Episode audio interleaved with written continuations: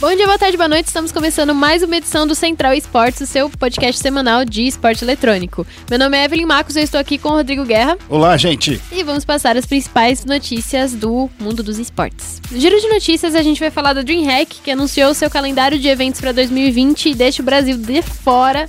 Não vai ter DreamHack no Brasil esse, nesse próximo ano, né? A gente vai falar do Mythic Championship de Magic the Gathering que o Paulo Vitor Damo da Rosa, brasileiro, terminou no top 8 do campeonato. E a gente vai falar do Keoma, que foi campeão do Tiger Upper Circuit de Street Fighter. No momento clutch a gente vai falar do Team Liquid, que venceu o Olga Pitt e se classificou para o próximo Six Invitational. No Counter-Strike a gente vai falar da Mouse Sports, que venceu a Fnatic e conquistou a EPL. No Free Fire, duas notícias. A gente vai falar aí do Condzilla, que ganhou, né, o seu primeiro clipe de Free Fire. É, o Condzilla ganhou, porque isso é uma vitória para o Condzilla ter um vídeo de Free Fire. E a segunda notícia é que rolou também um mini campeonato da Loud, que só quero falar algumas pouquinho. E no Foco Nexus e o Ancient, a gente vai falar da janela de transferências do League of Legends, que teve BRDT na PEN, os coreanos da PEN também, o Dinquedo na Havan, a Intergalaxy Tigers e os possíveis coreanos do Santos. E na parte do Dota, a gente vai falar dos times brasileiros conquistando vagas internacionais. A PEN conquistou uma vaga no Major de Leipzig e a Fúria no Bukovel Minor. Então fica ligado aí que o Central Esportes começa agora. Vai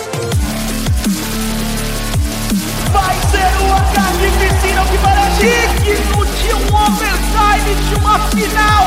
E daí?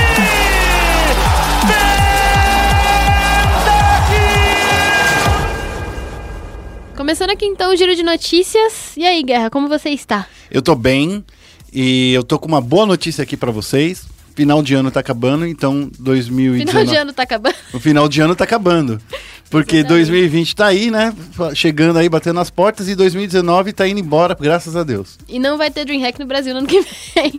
Olha só, O hein? que pode ser uma boa notícia também, se a gente considerar a última que a gente teve, né? Né? Rindo de desespero. Começando então, já que você puxou aí esse, esse seu gancho, eu vou começar falando aqui da DreamHack, né? Que não anunciou, que anunciou, quer dizer, não anunciou o Brasil, porque eles anunciaram todos os países que eles vão passar. E um deles que não estava lá era o Brasil.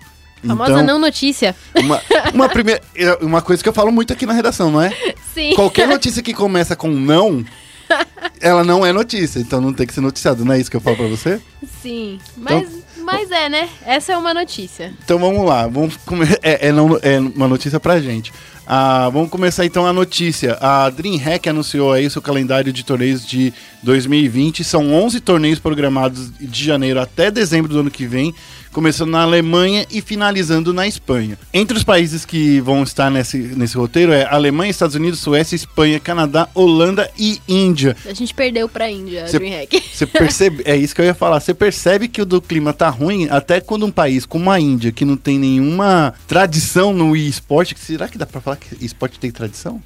Eu acho que já dá pra falar assim, mas eu acho que essa não é a palavra, assim, que a gente não tem nenhuma potência mundial do Ah, esporte na Índia. é né? A verdade. gente não sabe se tem uma cultura de esportes lá, mas eles não têm nenhuma potência mundial no É, esporte deve eletrônico. existir uma cultura de esporte eletrônico lá, Tem principalmente lan porque... house no mundo inteiro, onde Hum. tem banda larga. Não, mentira. Onde tem internet tem lan house, onde tem computador tem lan house. Mas eu falo que a Índia, na questão da Índia, é que a Índia é um país que, em questão de tecnologia, é um país avançadíssimo. Inclusive, Que mulher nunca teve um indiano dando em cima dela no Facebook? É, tem isso também, né? Tem isso também. Vamos só fazer o seguinte, Evelyn, fala no microfone, isso. Ai, perdão. A Evelyn tá falando aqui, gente, como se fosse na casa dela. Mas é que eu me sinto confortável Então gravando. tá bom. A gente vai falar aí do- dos torneios, né? Que o, o torneio não vai estar no Brasil. E basicamente isso se deve a mudanças que aconteceu dentro das federações cariocas, é, é, que teve uma reunião agora nessa última segunda-feira, e o Gabriel Pumbo estava lá, e segundo ele, a equipe que organiza, que organizou a DreamHack Brasil está com outra empresa, e por isso o evento não foi anunciado esse ano, e provavelmente, sendo bem honesto, se a DreamHack tem amor à sua marca, ela não vai fazer de novo com as mesmas pessoas. Mas enfim, são três anos de contrato aí que os organizadores do evento têm. Vamos saber aí no decorrer dos próximos dias, né? Como é que vai acontecer com a DreamHack. A gente tem que ficar em cima de- desse assunto, porque esse, esse, essa notícia rolou justamente poucas horas antes da gente começar a gravar o podcast, né, Evelyn? É, eu acho que o Brasil merece, sim, outra DreamHack, mas totalmente diferente da que é, foi feita nesse ano, né? Eu acho que a gente tem sim estrutura para isso, a gente tem organizadoras boas para isso, mas a DreamHack deu azar, não sei, não pesquisou direito o mercado brasileiro e fechou com as pessoas erradas. Né? Espero que, que a DreamHack volte, não acho que ela volta tão cedo. Também acho que não. Mas espero que volte. Só passando um pouquinho do calendário da DreamHack pro ano que vem. É, em janeiro vai ter lá em Leipzig, Leipzig na Alemanha. Na Alemanha, é, que vai ser uma DreamHack que vai ter a DreamHack Open, né, de, de Counter-Strike, e vai contar também com o Major de Dota, a Dream League. É, a DreamHack de Anaheim, nos Estados Unidos, vai ter um torneio de Fortnite. Aí a DreamHack Dallas vai ser uma DreamHack comum, DreamHack Summer também, que vai ser lá em, em junho, só que a DreamHack Summer eles estão falando que podem trazer uma surpresa sobre esportes. Ixi, E as surpresas outras- em breve. E as outras DreamHacks vão ser é, DreamHacks comuns, né? DreamHacks que a gente já conhece. Em Valência em julho, é, em Montreal em setembro, em Rotterdam em outubro. Lá na Índia, é, entre outubro e, e novembro, ali na viradinha de mês. É, na Suécia, no finalzinho de, de novembro. E em Sevilla, na Espanha, em dezembro. A DreamHack é um evento que você, perce- você percebeu, né? Que tem dois meses chaves aí que não tem, né? Que é maio, que é justamente quando vai rolar um Major de CS, Uhum. então ninguém vai querer fazer um evento de Counter-Strike contra o maior evento da categoria. E tem o MSI também, né? É, assim, mais- Não sei se compete, Eu mas não, eu não, acho não sei que... se compete porque desde que a Riot ela tirou o, o- o League of Legends de outros torneios, né, de outros eventos, Uhum. eu acho que isso não, não é um problema mais para organizadores. Tanto é que quando chega na época do mundial, rola um monte de torneio de esporte que ninguém liga pro LoL. Enfim, mas no final das contas eu acho que é isso daí. Temos então a data aí de maio que tá, tá livre aí e dezembro, né? Dezembro? É dezembro, Evelyn? Que tá não, não é dezembro não. Mas junho e agosto, maio e agosto que não tem nenhuma DreamHack. Pode ser uma janela que pode entrar realmente uma DreamHack Rio aí na surdina? Pode ser. Mas se acontecer, a gente já vai ficar com a orelha em pé, porque é um evento não não É, eu previsto, acho e né? espero que não, né? Eu espero que Mas vamos ver. Não. Enfim, Vamos, vamos, pra vamos próxima. torcer por uma DreamHack aí não em torço, 2021. Não então. torço não. eu não torço. Eu torço, eu torço Eu sou isentão, eu não torço pra ninguém nem pra evento. Outro campeonato, então, que eu queria no Brasil, mas a gente ainda não tem previsão. Wizards traz o circuito de Magic pro Brasil. Só tem GP no Brasil por enquanto, né? O famoso Magic Fest. Eu quero Mythic Championship no Brasil também. É disso que a gente vai falar agora. Aconteceu o último Mythic Championship do ano, que é os Mythics são os campeonatos de Magic the Gathering durante o ano. E a gente teve brasileiro mandando bem, o Paulo Vitor Damo da Rosa, que, pra quem não sabe, é um dos melhores jogadores de Magic the Gathering do mundo. Ele terminou no top 8 desse campeonato, que foi jogado no MTG Arena. Além dele, mais dois brasileiros participaram do campeonato: o Carlos Romão, que já foi nosso convidado aqui, né, queridíssimo, o Jaba, e o Lucas Bertô. E o campeonato aconteceu em Long Beach, na Califórnia, chiquérrimos, na Califórnia, e premiou 750 mil dólares entre seus 68 participantes. No primeiro dia, os brasileiros eles foram bem, porque só passavam é, 24 jogadores e os brasileiros ficaram. é, o Bertô ficou em 15, o Romão ficou em 17 e o Paulo Vitor ficou em 23. Coincidentemente, ele se recuperou muito e no final ficou no top 8. Mas enfim, aí no segundo dia, esses 24 se reuniram com os quatro melhores da Magic Pro League e se enfrentaram em mais rounds de, do modelo suíço. É, nessa etapa, dos 28 que ficaram, é, só 8 passavam. E nessa etapa, o Paulo Vitor Damo da Rosa, ele ficou em quarto. E aí passou para os playoffs. É, os playoffs dos Mythics, eles são em Double Elimination. O Paulo Vitor Damo da Rosa, ele passou da primeira rodada da, da Upper, vencendo do Miguel da Cruz, que é um português. Só que ele perdeu para o moço que ia ganhar esse campeonato todo, o Canister. E aí ele foi pra Lower e na Lower ele perdeu pro Brad Nelson, que é também um dos melhores jogadores atualmente aí do, do Magic, e acabou sendo eliminado do campeonato porque duas derrotas você é eliminado. No final quem ganhou foi o Canister, que ganhou do, do Paulo Vitor aí, e ele faturou aí a maior premiação desse campeonato e fechou o ano com chave de ouro, também se se classificou para o Mundial de Magic, que vai rolar lá em fevereiro, e mandou benzão. Parabéns pro pro Paulo Vitor, parabéns pro Jaba também e pro Bertô, mandaram muito bem nesse campeonato. E até o Romão mandou bem. Sim, sim. Até o, o Romão mandou também, porque eu vou te falar que eu, eu, eu sou. Eu já sou amigo do peito do Romão, porque ele nasceu na mesma época Eu apresentei os dois, o, Rolou o um- Jaba ganhou, é, ganhou o coração do Guerra. eu. Rolou um match. Porque é, é que a gente é. é, Como a gente- vocês Os puderam dois são old school a demais. gente é muito da- das antigas, então assim, a gente falou muita coisa sobre velharia. Eu não participei daquele chat aberto, né? Não. Foi só você, né? Dá pra Enfim, marcar outro chat aberto sobre isso, hein? dá pra chamar ainda, fazer um, um balanço aí do ano dos brasileiros? Olha só. Dá hein? pra falar sobre as antigas mesmo. Das antigas também. especial. Aí, ó. Romão, já, já tá convidado. Se você tá ouvindo, já pode vir semana que vem aí, segunda-feira, três horas da tarde aqui no tá bom? Todos os participantes, né, estão sempre convidados. Todos já estão reconvidados também. Todo mundo que passou pelo chat aberto aqui no programa, pode vir pra cá. Enfim, boa sorte aí pro, pro Romão, pro, pro Bertô e pra todo, pra todo mundo, o Lucas também, né? Que, que é são Lucas. as pessoas que são incríveis aí no mundo do Magic. Mas falando sobre incredibilidade, então fica aí um abraço pra todo mundo, pro Romão, pro Bertô e também pro Paulo, né? Que são os nossos brasileiros que levam a bandeira verde e amarela pra Melhores do mundo inteiro. a melhor, a leva a carta verde e amarela, né? Eles só tem carta amarela no Magic? Não, Aqueles não caras tem. que, que né? Tem carta tem é amarelo podia ser, hein? É, é a carta do, de dinheiro. que se você não ganha É de você aí. Não ganha de você na magia, mas toma aqui, ó, 100 mil. É. É. basicamente o Magic inteiro. Então tá bom. Já que a gente tá falando aí de brasileiro levando honra e glória pra todo mundo, vamos falar do Keoma, que é um dos campeões da Tiger Uppercut. Um dos campeões não, né? É o campeão, né? Upper Uppercut Circuit. é o time do Erikut. Tiger Uppercut, para quem não lembra, era o nome do antiaéreo do Sagat. Então, é por isso que eu tava confundindo. É, é, mas o Keoma foi o campeão da, da Tiger Upper Circuit, que aconteceu aqui em São Paulo, lá no Shopping D, no centro de treinamento da Team One. E ele chegou nessa grande vitória, nesse alto posto, ao vencer o Eric Chaudal Chuchu, que é o Chuchu do coração, que jogou pelo CNB, se você não lembra. Há um Que- milhão de anos. há um milhão de anos e eles estão eles disputaram a grande final aí.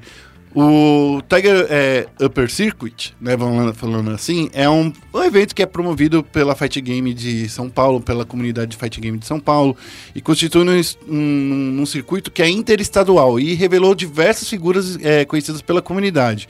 Os dois, 16 melhores participaram aí desse grande final que aconteceu aí no, no T1 Arena e deu em prêmios que foi algo em torno de 4.300 reais em conversão direta, né? Que foi em dólar, né? É, bom na, ganhar em Na dólar. conversão atual, né? É, na conversão de hoje, né?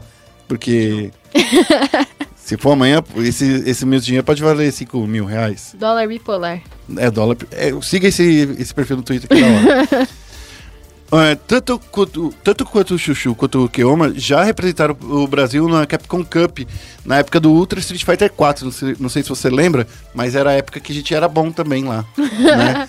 Não, não, é, não fala só isso, porque a gente tem também, é, nessa, nesse final de semana, a Capcom Cup, né? Que é o grande torneio mundial. É um mundial de, de, De Street, de Street Fighter. Fighter. Todo mundo acha que o Evo é o grande mundial, mas na verdade é o. É esse é, é campeonato o, agora. o Cup. Evo, a, a Evo, né, é um grandíssimo torneio de fighting games, né? Mais uma celebração, Isso. assim, é tipo, é um, muito fighting games e eu vou competir lá e eu vou ver um monte de gente de vários jogos. Capcom Cup é a Copa da, do Street Fighter mesmo, É né? O grande mundial mundo. de Street Fighter. A, a Evo pode ser uma Olimpíada de fighting games. É verdade. E a, a Capcom Cup é a Copa do Mundo de Street Evelyn Fighter. sempre perspicaz, é por isso que eu contratei ela. Por isso que ela, por isso que ela é, é, é, tá no coração. Tá bom? Obrigado. Tudo pra mim, você. Pra finalizar aí o, de tudo que aconteceu aí no Tiger Upper Circuit, o primeiro lugar ficou pro o Keoma, né, que jogou com a, com a Karin, o Chuchu, que jogou com a Chun-Li e Ibuki, o Arturo Ray, que jogou de Akuma, o Dimitri, que jogou de Maika, Poison e Falk. Eu, falo, eu chamo de Maika, Eu acho fofinho, Mika. você acha fofinho? Mas é, é, o certo é Mika mesmo. Eu só chamei de Mika porque eu sou doido. O HK Dash também é, participou lá, ficou em quinto lugar, empatado com o Zenith, né? Que joga de Mená. E o Cabeludo e o Shades ficaram com a sétima posição. Então fiquem espertos aí. Que a Dani Rigon, que é a nossa especialista em fight game, vai trazer muito mais notícias sobre os jogos de luta no ano que vem. Exatamente. Assistam campeonatos de jogos de luta. Jogos de luta são muito, muito, muito legais pra assistir. Convidem sua família e seus amigos e se reúnam e assistam a Capcom Cup, porque é um campeonato muito legal de assistir, mesmo você não sendo necessariamente um, um fãzão de, de fighting games. Lembrando que a Capcom Cup acontece nesse último, nesse próximo final de semana, né? De quem tá ouvindo o podcast na data de lançamento. Então fiquem espertos lá que na segunda-feira a gente vai trazer notícias de quem é o grande campeão mundial. Exatamente. Então vamos pro momento clutch? Okay, team, follow my command. Começando aqui então o momento clutch. Finalmente a gente pode ser um pouquinho feliz no cenário de FPS, no cenário de Rainbow Six. Jogando bem, jogando muito bem. Finalmente conseguiram dar alegria pro nosso povo. a Team Liquid foi campeã do Oga Pitch, que é um minor de, de Rainbow Six. Eles venceram a Space Station, que é um time norte-americano, e conquistaram aí é, a premiaçãozinha deles, o pezinho de meia deles, mas principalmente a coisa mais importante disso tudo é que eles conquistaram uma vaga no Six Invitational, que é o grande mundial de Rainbow Six que acontece em fevereiro e vai ser lá em Montreal de novo, né? É, o Six Invitational sempre acontece em Montreal, que é onde a Ubisoft avalia o, como foi o ano, é, traz todos os melhores campeões e também é onde ela faz os anúncios do ano para Rainbow Six. Exatamente. O Agapit contou com dois, dois times brasileiros, o MIBR e a Team Liquid, e os dois brasileiros foram muito bem nesse campeonato. É, a Liquid começou ganhando da BDS, que é um time que veio da qualificatória europeia, e o MIBR começou começou, já chegou no campeonato ganhando de 2 a 1 contra a G2, que para quem não sabe é o time multicampeão mundial de Rainbow Six. Eles acabaram de mudar a line, a G2 está muito tentando se encontrar. Eu fico um pouco triste porque eu torço um pouco bastante pra G2 aí quando não tem brasileiro nos campeonatos, né? Mas foi muito legal ver a MBR, que para quem não se lembra era a, a Immortals, é, mandando bem aí nesse campeonato. A, o MBR venceu a Space Station na semifinal da Upper Bracket e a Liquid ganhou da Luminosity. E a gente teve uma final brasileira na Upper Bracket, em que a Liquid ganhou do MBR. O MBR caiu para a chave inferior e jogou contra a Space Station. E aí eles tomaram 2 a 0 da Space Station, que foi para a final contra a Liquid, e a Liquid vingou o MBR e venceu por 3 a 1 na melhor de 5 e conquistou é, essa vaga, a sua premiação e o orgulho dos brasileiros no FPS. Sendo bem honesto aqui, eu acho que daria para considerar que a MBR ficou em terceiro lugar. Sim, com certeza. Dá pra fazer aqui, né? Então, Sim. assim, a gente teve dois brasileiros no pódio, né? Então, Sim. assim, é... eu acho que, no final das contas, é o que conta. A Space Ah, o Station... que conta é a vaga, né? É, E a vaga tá com a gente. Aí o Sim. MBR con- consegue, ele, o MBR tá na. Eu pensei que o MBR estivesse já no Six Invitational pela Pro League, mas não tá. Ele Ainda vai ter não. que ir. O MBR consegue pela Qualifier. tá Sim, tranquilo. sim. Pela Qualifier o MBR consegue. Os meninos são brabo. Mas assim, a, a questão, eu acho que principal foi o retorno, né, da Team Liquid, porque fazia muito tempo, desde a saída do Zigueira, que a Team Liquid não tava se encontrando, não tava. Eu acho que desde a da primeira saída do PSK. Ah, é verdade, né? Não, mas é, até com a saída do Zigueira, eu acho que foi um momento mais firme, sabe? De, o time passou, acho que seis meses sem nenhum destaque, sabe? Então, eu acho que, no caso do PSK, querendo ou não, eles ainda estavam conseguindo performar. Eles não estavam indo, não estavam vencendo torneios, mas eles estavam jogando, entendeu? E estavam ganhando destaque. E querendo ou não, a gente sabe do quanto que o Zigueira como suporte era um dos nomes mais fortes aí da, da Team Liquid, era um dos caras que tinha muita responsabilidade, A dupla de Zig e Nesk era É. sensacional. e assim, a gente sabe que a comunicação no Rainbow Six ela precisa ser o mais limpa possível e assim, cara, quem quem quem sabe quem, quem é o Zig sabe que esse cara jogou muito aí.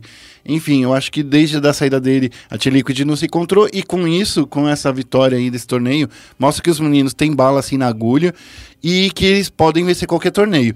A questão maior que eu fico olhando é que assim, o MIBR venceu da Space Station de uma maneira que parecia até que foi fácil, mas foi bem apertado, viu, a, a partida contra a Space Station que Tanto aconteceu. que eles tomaram 2 a 0 depois, né? E também foi uma partida super apertada, tá? A, Uhum. a Space Station não levou esses 2 a 0 como se fosse um passeio no parque. Eu acho que vale ressaltar aí que a Space Station está sendo o nosso principal rival para essas grandes vagas de torneios internacionais aí. Então, é, fica de olho aí nesses mano aí que qualquer coisa, a gente manda uma nave espacial é, abduzir eles. Space Station tá sendo uma grande potência da América do Norte no, no Rainbow Six, né? Sim. Eu acho legal ressaltar, justamente por você ter falado da saída do Zig, que o Palu foi o grande destaque desse Sim. campeonato. Ele ganhou, o- inclusive, o MVP, né? Do, do sim, Logan. sim, ele jogou muito, muito bem nesse campeonato e levou. Não vou falar que ele levou a Liquid nas costas, porque é injusto, né? Não. Falar esse tipo de coisa.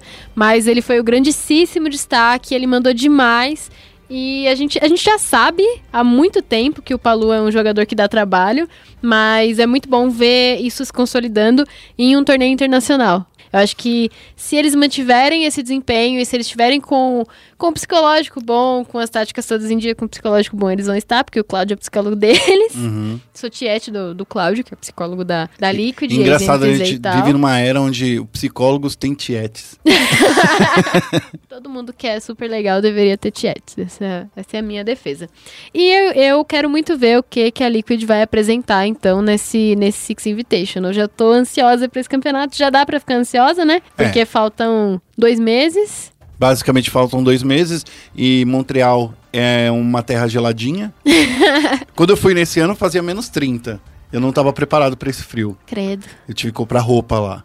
E então eu, assim, Ubisoft, vamos mudar. Eu, eu só tenho uma Podia sugestão. fazer igual a GC Masters e fazer em Maresias.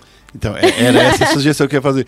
Vamos só mudar um pouquinho a data. Montreal em janeiro é muito frio porque é inverno na- na- certeza, no, mas no é. hemisfério norte e tal. Então, assim, vamos pensar aí de mover, esse Six Invitation pro meio do ano.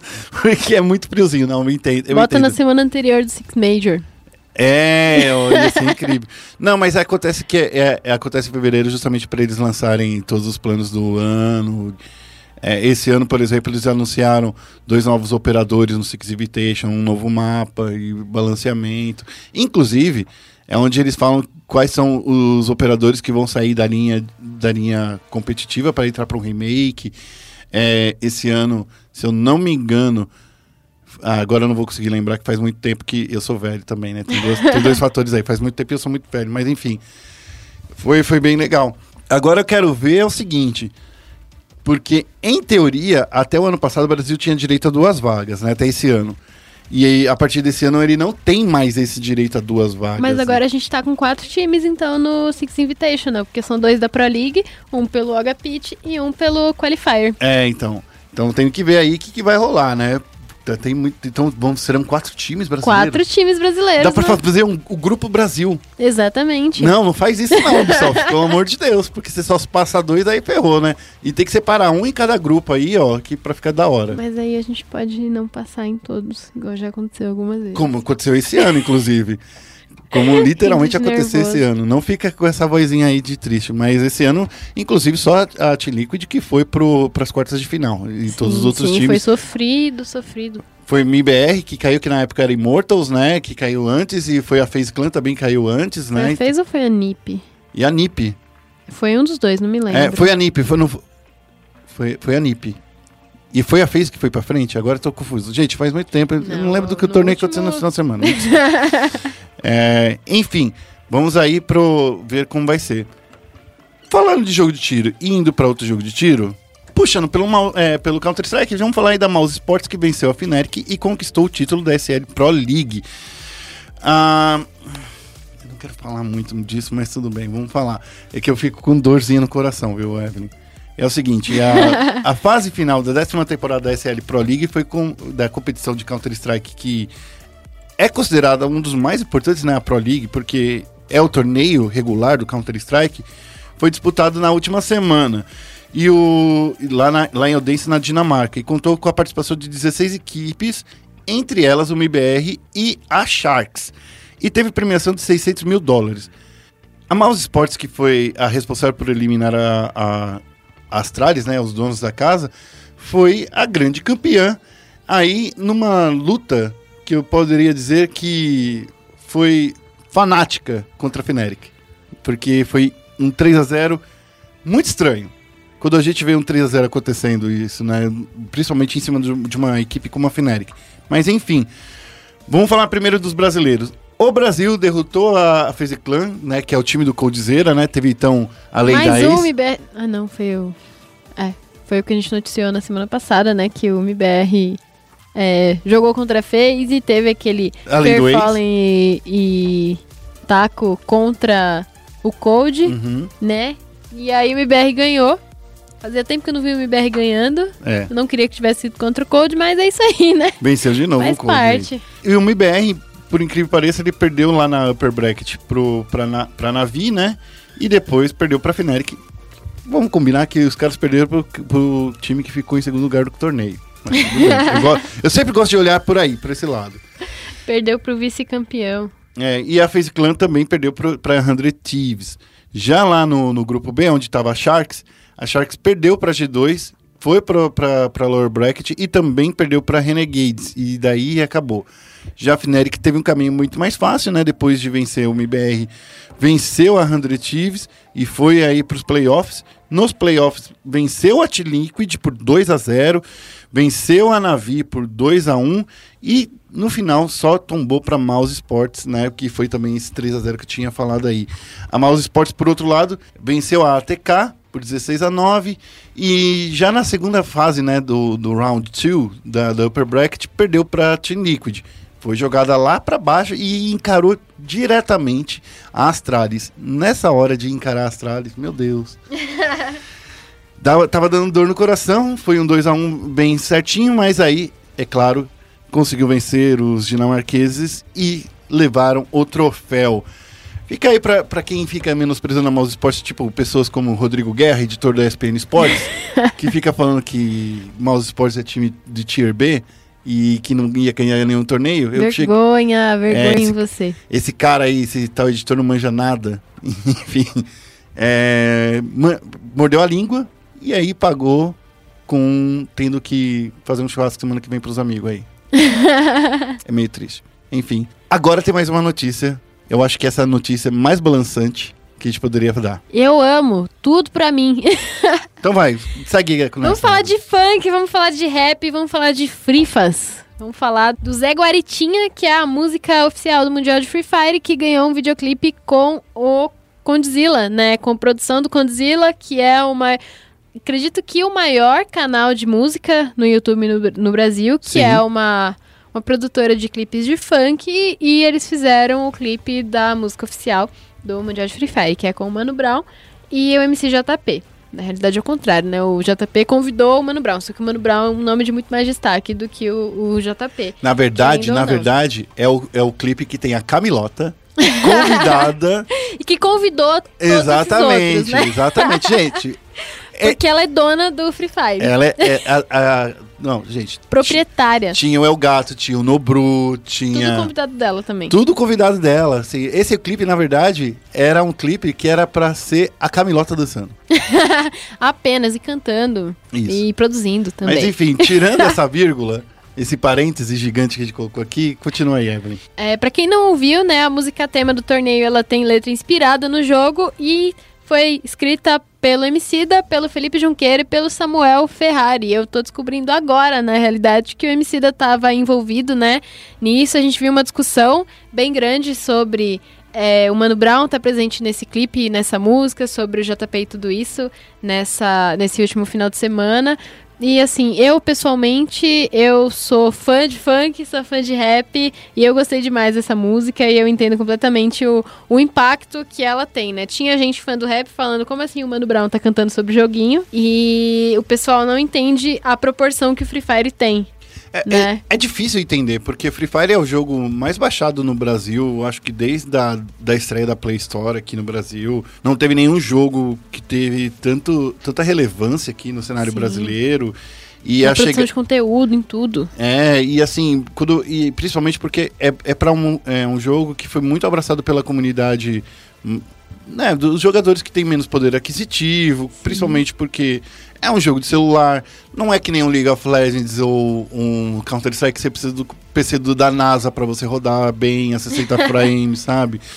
O Free Fire ele roda em qualquer celular. Eu falo que é o futebol de chinelo do, do- dos esportes, sabe? Então, assim, é, é, é importante também, já que esse é o esporte de chinelo, né? Então, é trazer as pessoas que são responsáveis por fazer a cultura dessas regiões também serem encontradas. E nada mais do que, acabar com o preconceito que existe entre o funk não se misturar com rap, né? Sim, que são dois ritmos da- da- das comunidades, das regiões periféricas do Brasil. E quando chega nesse ponto, existe uma briga que é indiscutível, que não, não era para existir, e eles conseguiram, pelo menos o Free Fire conseguiu fazer aí mesmo essa união. E vou te falar, hein? Mano Brown nasceu lá no Capão Redondo, onde eu nasci, tá? Estudou no, no Rangel comigo, não comigo, porque eu tava na primeira série, ele tava na, na oitava, então quando eu entrei lá, então não vamos falar aí que eu sou tão velho quanto o Mano Brown, mas enfim, sou do- da trupe dele. E, e- e é isso, é essa a história. O clipe já, só pra vocês terem uma ideia, eu vou até abrir aqui, porque o- os stats que eu tinha até ontem à noite eram de 4 milhões de views, né? Então, assim, 4 milhões de views pra um final de semana é um grande número. Eu acho que o Free Fire traz uma coisa muito nova e muito interessante para os esportes, que é sair do nicho, sabe? Você faz. As pessoas fazem uma IEM para o nicho, né? Para amaciar o nicho. E a- o Free Fire não faz isso. O Free Fire ele tem a proposta de sair disso, de entrar em lugares que o esporte não habita atualmente. E com.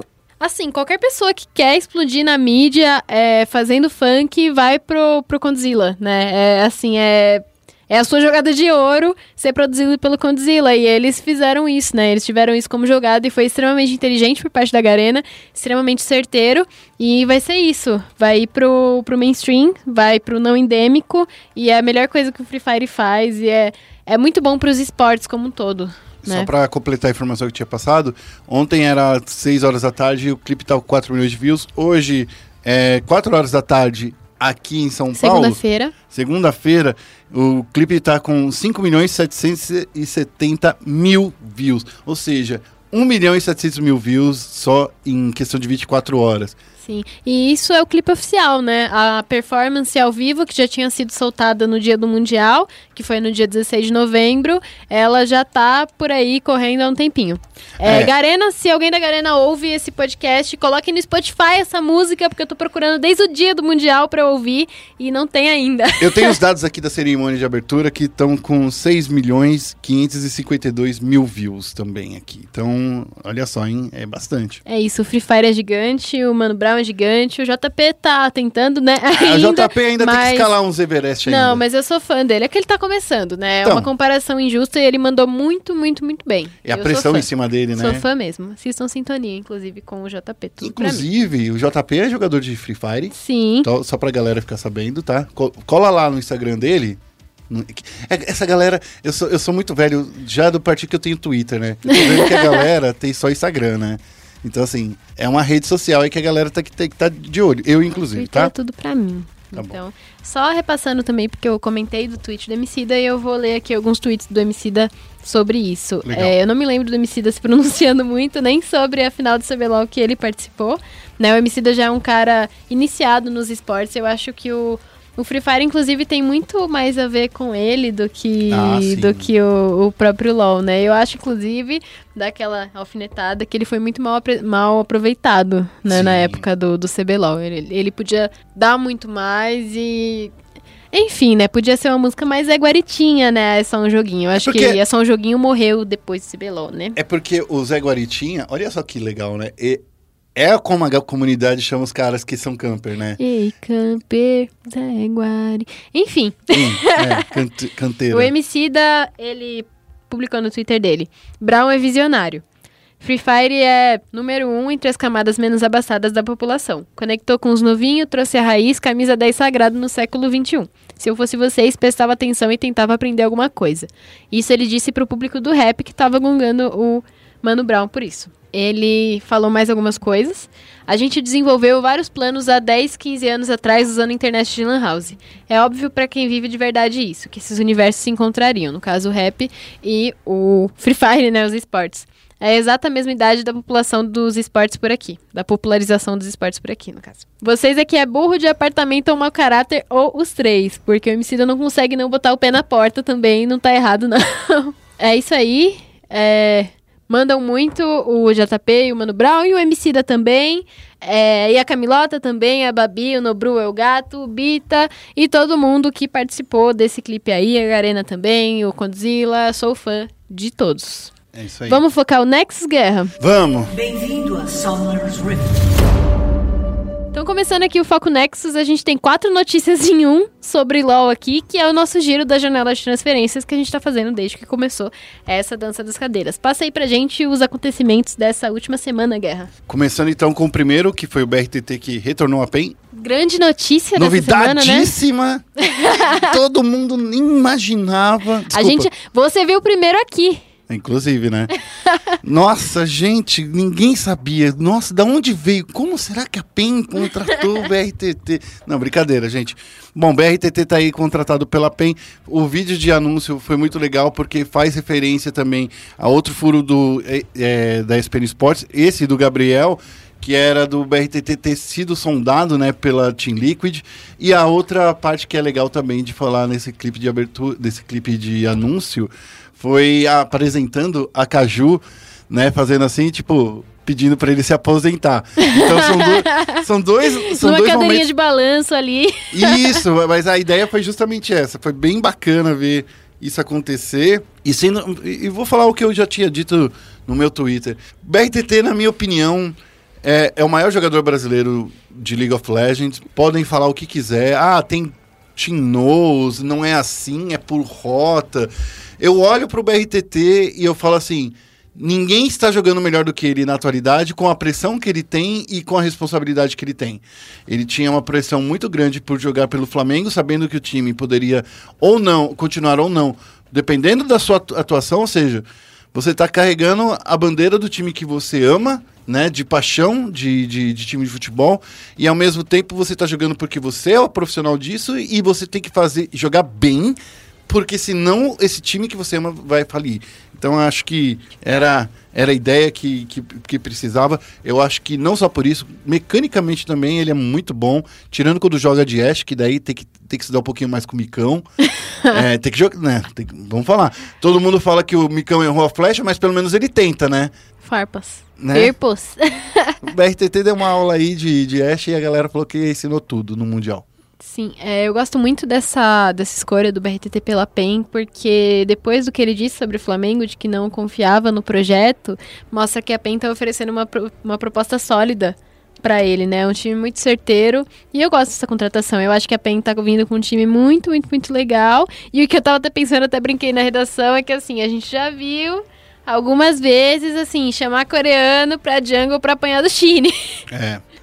PEN, cuidado. Aproveitando aí que a gente tá falando aí do, do BRTT, vamos falar então aí do Seon Han, Wan, UK. Seongwan, não sei. O, o Tinão falou São João no final de semana. O Seong UK, a gente vai chamar de Seong, tá? Seong Juan, não sei falar não. Eu gosto de São João. São João. São João, não, é que o nome dele é Seong Juan, tá? É. E UK, que foram também os, no- os coreanos que também estavam sendo indicados. O Kei, ele jogou na LCK, né? É, também jogando lá desde 2017. Ele já passou pela Rocks Tigers e o último time dele foi a Hanwha Life e tá aí entrando na equipe. O Seongwan, ele é ex-Genji. Ele acabou de sair da Genji, em que ele jogava, é, dividia a posição com o Peanut, né? Ele jogou uns três jogos da LCK nessa última etapa aí. Então é um jogador com muito, muito, muito potencial, né? Mamou banco, mas quem nunca? e mamou banco de um cara muito bom, que é o Peanut. São dois caras com muita, muita, muita experiência na, na LCK. E eles estão sendo comandados pelo Cheiro, que é um técnico coreano também. É, ainda bem que ele não foi pro Flamengo, diga-se de passagem, pois cheiro, cheirinho. É, É, tá bom. e o, o Cheiro, ele foi jogador de um dos times mais icônicos da LCK, enfim, do cenário coreano em 2013, né? Ele foi técnico da Rocks Tigers também até 2017, 2018, por aí. Ele tava um tempinho parado, mas é um cara que manda, manja muito de League of Legends há muitos anos, né? Então, eu tô bem, assim, bem hypada pra essa line da PEN. O Tim falou, inclusive, em entrevista, vai ter entrevista com o Tim nessa semana aí, fiquem ligados. Talvez já tenha saído no momento em que vocês escutarem esse podcast. É, ele falou que ele tá muito ansioso pra jogar com essa com essa lineup e eu acho que a PEN tá vindo com, com uma line muito legal aí, agora que tá fechada, né? Só pra repassar pra vocês, vai ser Yang no top, Sewan na, na jungle, Com Tinons barra Kami no mid, BRTT como a The Carry e Ki de suporte. O lance do seu Han e o do Minerva estarem jogando no mesmo time. Ah, é verdade, tem o Minerva. Desculpa, Minerva, te esqueci. Mas o Sewan tá de. Tá dividindo posição com o Minerva. É, tá dividindo posição aí e tem que ver agora como é que o Cheiro vai usar aí essa equipe. Vamos falar então da próxima equipe aí, do próximo giro, que é o Dinquedo, que foi apresentado pela Van Liberty com o melhor clipe. Acabou a notícia. Foi o melhor anúncio, foi de verdade. O Guerra não queria assistir o vídeo Não do- queria. De, de anúncio do Dinquedo. Eu falei, assiste que tá bom demais. E aí ele adorou. É, daí ele fez isso comigo, né? Ah, Tá, você tá vendo o que você fez comigo? Você quebrou o hype do BRTT pra mim. sorry, not sorry. Reclama lá na, na Avan. Liga no sax. Enfim, o Dinquedo foi anunciado aí pra Van Liberty, né? Ele, ele vai ocupar o lugar do Talkers, que inclusive se tornou o head coach da Van Liberty. Então, é, o Gabriel Klaumann é, está aí, aí na, na, na- nos bastidores, né? Enquanto o Dinquedo, ele saiu, teve oportunidades, inclusive, de jogar na jungle, pelo que eu ouvi, e no top. No top. Imagina se colocar o Dinquedo no top. Que desperdício! Se bem que falávamos muito do, do Ranger. Olha só, às vezes mudar de. às vezes mudar de posição dentro do LoL é o melhor caminho que você fala. Olha o Tai aí que passou por, pelas cinco posições do LoL. Olha o Perks. Olha o Perks. Olha, vamos ver, vamos falar mais um nome aí que, que mudou de, de posição, foi bem. Minerva. O Eza. O Eza, o Minerva. Sim. Então, gente, às vezes poderia ter mudado. Porém, Mas o Jin é muito bom no mid e eu vou protegê-lo. E segundo estão falando aí, ele falaram que ele carrega 9V, é, 9x1 aí, 9v1 no- pra subir a Van Liberty. Vamos ver. Ó, é o último ano aí que estão falando, né? Nada oficial, mas estão falando que é o último split, inclusive, de circuitão. E se a Van Liberty não subir agora, é nunca mais. Não, aí vai ser no tapetão, né? Não, daí vai ser Vai ser pela na franquia. franquia, daí vai ser outra coisa. Mas não vai ser tapetão é tapetão. brincadeira, gente, porque assim, né, assim, a franquia é totalmente legítima. É total, é é um total legítimo, né? principalmente da mídia que vai ter que pagar, né? Estão dizendo aí É. que é uma quantidade obscena. Qual, qual quantidade obscena? Passa pra nós. Ó, estão dizendo aí, já me falaram, entre 5 milhões e 10 milhões de reais. Nossa. É, e nem Uau. todas a- as orgs brasileiras teriam esse preço. Porém, ó, vamos lembrar que isso aqui é uma coisa que eu ouvi falar e não é nada oficial. Só pra ler. Rumor, hein, gente? Rumor. É um rumor. E sem falar que são rumores muito dispersos. Tanto é que por isso que a gente não publicou nada até agora. É, mas ah, é um dinheirinho aí, entre 5 e 10 milhões de reais. Se for isso mesmo, se for é, confirmado que vai ser isso, as equipes não teriam que pagar tudo de uma vez. E não é. Mas eu acho que a Van Liberty, principalmente por causa do velho safado deles, né? Vixe. Que tem dinheiro sobrando. E ele, inclusive, que fez a dublagem dele mesmo, tá? No, no vídeo do, da Van Liberty. Ele só dublou, ele falou que estava numa reunião, por isso que ele não participou do vídeo. Estava viajando fora. Então, é por isso que ele não participou do vídeo. Ele falou, inclusive, sigam o velho da Avan, porque é um Twitter em- extremamente engraçado quando você olha pela perspectiva de, de pro player. Porque o cara fala as coisas nada a ver e você fica muito fica dando risada. Enfim, vamos falar aí do Santos que abriu negociação com uma dupla é, coreana para ocupar a vaga que eles compraram do CNB. O meio é, Rainbow e o topo Jackpot são os dois jogadores que interessam o Santos para essa disputa da primeira etapa do Circuito Desafio de 2020. Lembrando que a gente já anunciou, já tinha dito antes, que o Santos está de olho na vaga do CNB, já que a equipe Bloomer não vai continuar no, no, no CBLOL nem no Circuitão, conforme eles anunciaram, inclusive, na própria página. As informações obtidas pela reportagem da ESPN mostram que o Peixe está já está pensando eh, na montagem desse elenco. Sobre esses dois eh, jogadores coreanos, aí o Rainbow e o Jackpot, eh, eles estão estão aí ainda sendo sondados, tendo em vista que a janela de, do circuito desafiante termina depois da do CBLOL, né? Então, assim, o Santos ainda tem um tempo para conseguir esses dois jogadores para a janela de para essa fase de, de transferência. E mesmo assim, depois que a janela foi encerrada, o Santos ainda pode colocar jogadores sem nenhuma multa, né, sem nenhuma penalidade até que o torneio comece de fato, né? O, só para você ter uma ideia de quem é o Rainbow, ele é um dos coreanos que vinham competindo na LMS, na liga voltada para times de Taiwan, Hong Kong e Macau. Em 2018 ele defendeu o Team Afro junto com o Laba, né, que jogou inclusive aqui na Vivo Cage. E também O Laba e o Nelson, né? Famosíssimos coreanos. Coreanos não, né? Mas asiáticos do Rio Cage. Inclusive, ele jogou, disputou um mundial, né? E o, o Rainbow. Sim, é um coreano aí com nível de mundial. Não pela LCK, mas, né? Pela Sim. LMS. Já o Jackpot também competiu na LMS, inclusive no mesmo time de Rainbow, mas nos últimos meses vinha vestindo a camisa da, da Barbecue Oliver, a BBQ Oliver. Eu falo barbecue, é isso mesmo? Será Acho que é que barbecue? sim, eu, eu falo. Não, Enfim. não sei, né? Já Ah, posso cornetar o Santos? Pera aí que eu tô chegando aqui no finalzinho, tô lendo aqui. É, a gente ainda foi falar com o Santos, né, sobre essas negociações, mas eles responderam a nós falando que não comentam especulações. Evelyn, o que, que você quer cornetar do Santos aí? Com que dinheiro, gente? Vamos chamar coreano com que dinheiro? Como assim? Se a gente não teve dinheiro. Se eles, né? A gente não, não estão no time. Não tiveram dinheiro pra chamar, pra comprar é, uma vaga quando tinha uma line melhor, pra segurar os jogadores que venceram a. Que venceram não, que foram semifinalistas da Superliga, pra conseguir o spot antes, né? Quando é, eles tinham uma line consistente é, de League of Legends no Tier 3. É, a gente sabe um pouco nos bastidores de que a situação econômica, né, a situação financeira do Santos não é a melhor. E a, a dúvida que fica é essa: com que dinheiro você quer chamar esses coreanos? E eu até entendo, ok, temos dinheiro para contratar os coreanos, mas vai ter dinheiro para manter? Para manter os coreanos, para manter uma estrutura, para manter os jogadores que vão jogar com esses coreanos, para manter uma comissão técnica e uma vaga no circuito desafiante? É muito dinheiro, né, Evelyn? Sim, e assim.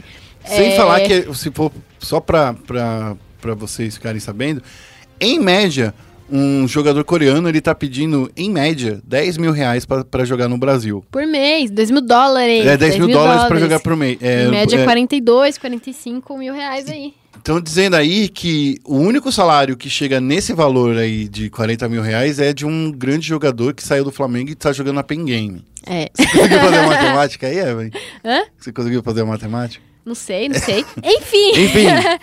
É, continuando falando do Santos, então, é, eu acho que é muito fácil de ver que o Santos não teria, não tinha antes essa condição financeira para ter todos esses fatores que eu falei. Eu já falei do Santos aqui nesse podcast. E assim, eu acho que a torcida acabou de ter um exemplo muito forte disso, que foi o vexame que eles deram na Superliga. Eu acho que é uma coisa que fica ruim para a imagem do time, né? Para quem não sabe, o Santos jogou a Superliga com uma lineup universitária, com pessoal que não tava em nível profissional, jogando com time de, de CBLOL, né? E os meninos, pô, mandaram super mal. E assim, é vexatório pro time e é uma coisa que não se faz com um jogador que tá começando. Não se faz, não se faz de jeito nenhum. Foi totalmente responsável por parte do Santos.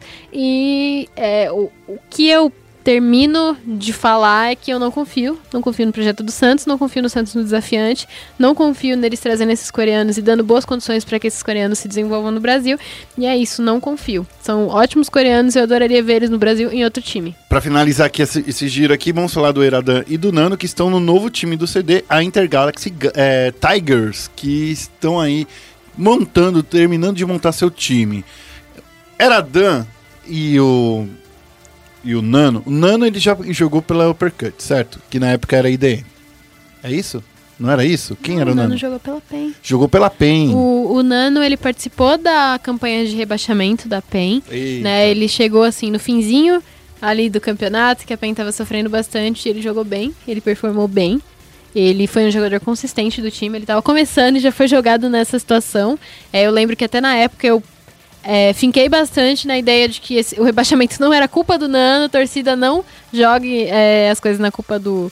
na- nas costas do Nano, porque ele é realmente um jogador muito bom. Eu confio bastante no, no Nano. Ele é, inclusive, muito mais experiente do que o Eradan, que, que é um ex-pen também, que vai jogar ali no, no- na top lane da Intergalaxy Tigers. O Eradan ele tem experiência apenas na PEN Academy, que é o último time do, do Nano e do Eradan. É, então, a, e o Eradan tava naquele time, inclusive, que foi no Gillette Ult, né? Que todo sim, mundo. sim, que o a Eradan galera- foi do Gillette Ult. que a galera caiu matando, né? Falou assim, poxa, mas não era pra descobrir novos talentos, daí tá trazendo Eradan aí. que, que É, zoado. né? O Eradan jogou. Eu não sei se ele chegou a subir no palco, mas ele participou da, da Team One em 2018. É, então, cadê os novos, cadê os novos talentos? Eu, eu, eu, ente- eu lembro dessa crítica aí do Gillette Ult. Mas eu gosto do Iradan também. É, mas Eu assim, eu fã entendo o que você está dizendo, né? É, enfim.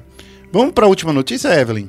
Vamos para as últimas notícias, A né? A gente última. fez um girozinho sobre é, janela de transferências do LoL e agora a gente vai dar duas notícias muito legais de Dota, que são dois times brasileiros que conquistaram seus espaços em torneios internacionais de Dota 2. É, o primeiro foi a Pen Gaming, que estreou a sua nova escalação se classificando para o Major de Leipzig, na Alemanha, que vai acontecer lá junto com a DreamHack, inclusive, que a gente acabou de, de mencionar no Giro de Notícias. E a PEN tá lá através da qualificatória regional. É, essa qualificatória regional começou é, no início de dezembro e contou com 10 equipes sul-americanas, né? Que a qualificatória é sul-americana no geral. A Fúria e a PEN e a Vira-Lata Caramelo é, foram as brasileiras nesse qualifier. A Gorillaz Pride, a Ego Boys e a Vicious Gaming foram as equipes peruanas no Qualify e outras equipes foram mistas de várias nacionalidades da América do Sul, que foram a Beast Coast, a Team Unknown, a Incubus Gaming e a Infamous. No final de todo esse qualifier, é, a PEN venceu com a lineup que tá inclusive com o GRD, voltou pra PEN, tá jogando com o HFN de novo, e eles dois, junto com seus companheiros de time, é, venceram esse qualifier e teremos brasileiros no Major de Leipzig lá no, come- no, finalzinho de janeiro. Além disso, né, na, no final da semana, na sexta-feira, o time de Dota 2 da Fúria também conquistou a sua vaga em um campeonato internacional. No caso, foi o Minor, o WePlay Bukovel Minor, que vai rolar lá na Ucrânia. E é, eles conquistaram essa vaga vencendo a Gorillaz Pride, que é o time peruano, na, na final da classificatória sul-americana, e eles conquistaram sua vaga para esse Minor. Para quem não sabe, é, o Minor faz parte do Dota Pro Circuit, que é o circuito oficial de Dota 2, né? Circuito de esportes de, de Dota 2, e ele consegue pontos para que para um ranking que qualifica as equipes que participarão do The International, que agora é o The International 10, né? Que vai ser no ano que vem. Caso é, a Fúria ganhe esse Minor, que vai ter várias outras equipes é, Tier 2 de, de, outros, de outras regiões, é, a Fúria vai conseguir uma vaga é, direta para o próximo Major do circuito. Então é isso aí, a gente pode torcer para os brasileiros no Dota 2, que a gente tá bem servido de campeonatos internacionais nos próximos meses. Sendo bem honestos aqui, eu acho que essa equipe aí da PEN, voltando lá para a primeira notícia, é, é legal que os meninos tenham conversado com a PEN, principalmente depois de toda aquela é, treta que rolou, principalmente de contratos, inclusive que a gente divulgou no ESPN Sports, né, que a gente fez uma matéria, uma reportagem sobre o assunto. E de, de- com isso, a PEN a gente sabe que é uma equipe que, por causa do, do Pada, que começou sua carreira como jogador de Dota, né?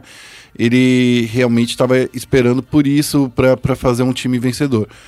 O problema é que o cenário de Dota é muito mais com- é, competitivo, né? Muito mais difícil de entrar do que do, do, do LoL. No LoL você joga CBLOL, você tá jogando aqui o ano inteiro, todos os finais de semana. No Dota, se você não consegue uma boa classificatória, um, se qualificar, você não joga um torneio inteiro. Então, é complicadíssimo. É a como Fúria... se no Dota só existisse Mundial de LoL. Existisse Exatamente. Mundial em todos os finais de semana e em todos os meses, aliás. E se você não conseguir a vaga, se você não ganhar um CBLOL por semana, você só não participa do, do torneio. Nem existe CBLOL. É, então.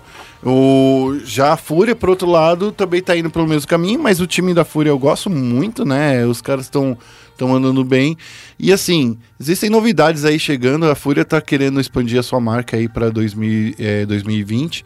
Vamos ver aí se é, com esse, esse resultado que ela vem tendo com Dota, se ela quer dar uma olhada em outro MOBA ou se ela quer ir para algum outro esporte eletrônico aí.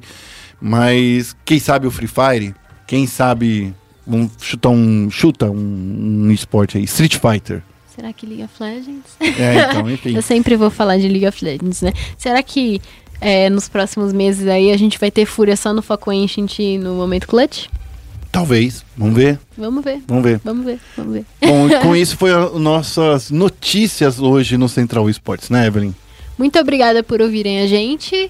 É, sigam a gente no arroba SPN EsportsBR, lá no Twitter, e não temos Instagram, mas temos Facebook, então é, acompanhem a gente nessas duas redes sociais e também no nosso site espn.com.br barra esportes para vocês verem as notícias, as matérias e tudo que a gente posta durante a semana.